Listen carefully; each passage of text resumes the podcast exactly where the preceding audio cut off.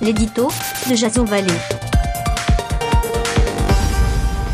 Bonsoir, nous sommes le vendredi 16 novembre 2018, 18h30, et voici le titre de l'éditorial que je signe. Il s'intitule Gilets jaunes en marche vers l'Elysée.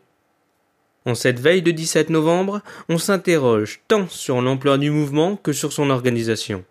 Il serait faux de le résumer à une simple résultante de l'augmentation du carburant. Le malaise est bien plus profond et les réponses, pourtant sous le nez de nos dirigeants, ne trouvent pas oreille attentive. L'itinérance mémorielle du chef de l'État avait pourtant été l'occasion, selon l'intéressé, de faire son miel.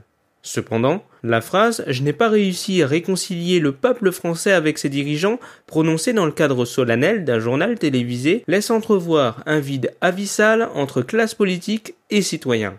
Fut-il mélange de colère entre réformes impopulaires, promesses non tenues des précédents présidents au pouvoir, augmentation du chômage et diminution du pouvoir d'achat, tout n'est pas de la faute à Bibi, certes, mais les Français exigent dorénavant des résultats concrets sur leur fiche de paix, dans le fonctionnement des services publics jusqu'à leur pension de retraite. Il est donc impératif de retrouver au plus vite la croissance et entreprendre une vaste simplification administrative.